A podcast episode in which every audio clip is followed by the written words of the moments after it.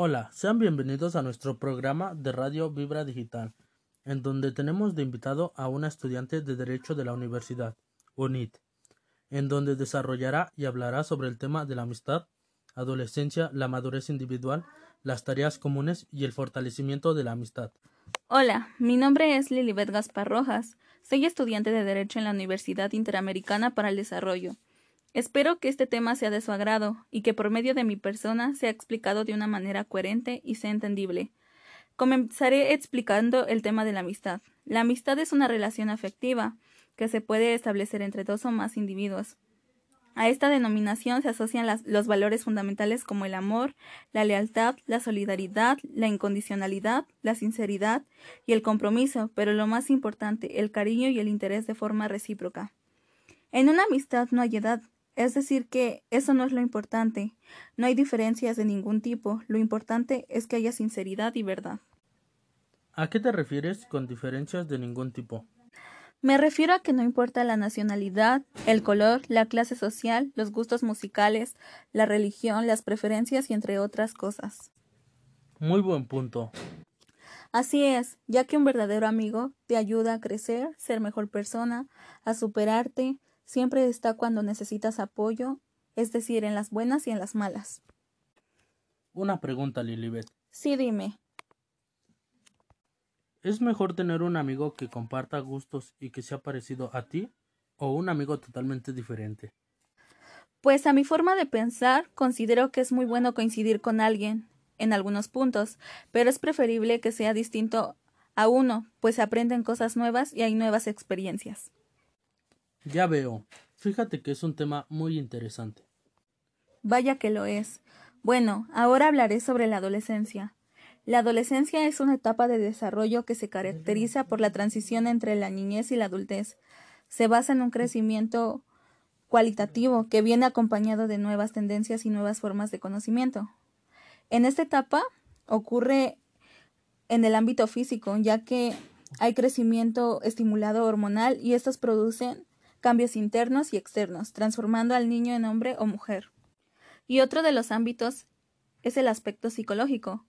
En esta etapa ocurren cambios emocionales, es decir, la inestabilidad en las emociones, y normalmente los padres no los entienden, y es por eso que esto se asocia con la amistad.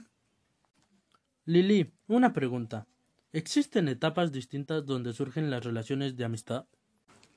Sí, sí existen. Son tres distintas etapas, comenzando por la adolescencia temprana. En esta etapa se comprende desde los 12 a los 14 años. La compañía del amigo es considerada como una actividad común. La segunda etapa es la adolescencia media. Esta comienza desde los 14 a los 15 años. Aquí la inseguridad se presenta y es cuando el adolescente necesita a un amigo fiel y digno de su confianza. La otra etapa es la adolescencia tardía. Esta se da entre los 15 a 17 años de edad. En el adolescente. El adolescente teme menos la pérdida o el abandono del amigo, por lo que la amistad es más relajada, pacífica, menos tensa y conflictiva. Ahora, cuando hablamos de madurez, podemos decir que los adolescentes son más propensos a comportarse de manera positiva con sus amigos. Durante la madurez hay amistades estables, hay efectos positivos en referencia al ámbito psicológico, aumenta el autoestima, la adaptación social y la seguridad y capacidad para enfrentar situaciones de estrés. Y bien, ¿qué me dices de las amistades tóxicas? Las amistades tóxicas son amistades que no son sanas, causan conflictos, estrés, negatividad. Un gran ejemplo son los envidiosos. Ellos no se alegran por ti, o no te quieren ver triunfar. Los chismosos y criticones, ellos hablan a tus espaldas, te critican y la confianza que les brindas, ellos abusan de ello, de ello para después contárselo a alguien más. El egoísta, ese solo piensa en sí mismo.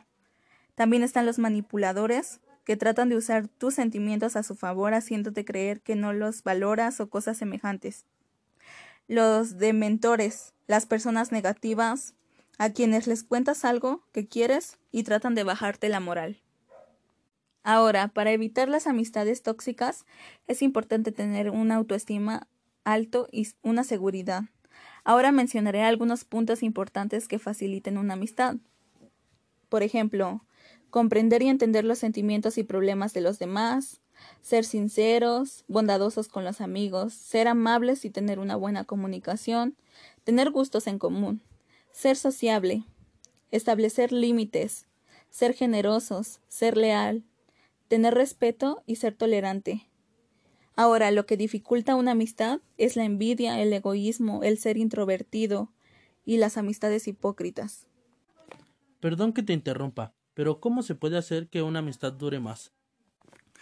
Esa es una pregunta muy buena. Primero sería fomentar los valores, fortalecer la generosidad y solidaridad, apoyar cuando se necesite, tener un ambiente de armonía, apoyar los ideales y hacer actividades recreativas. Ahora me gustaría hablar sobre la amistad en referencia a Santo Tomás.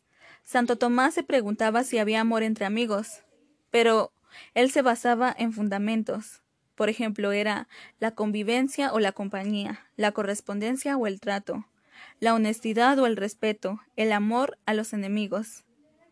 Y por último, me gustaría concluir con algunas señales para reconocer si una amistad es verdadera. Primero, debe haber aceptación. Te acepta tal y como eres y no quiere cambiarte. El número dos sería que un amigo te ayuda a superarte, te ayuda a crecer como persona. Y por último sería que un verdadero amigo te acerca a Dios.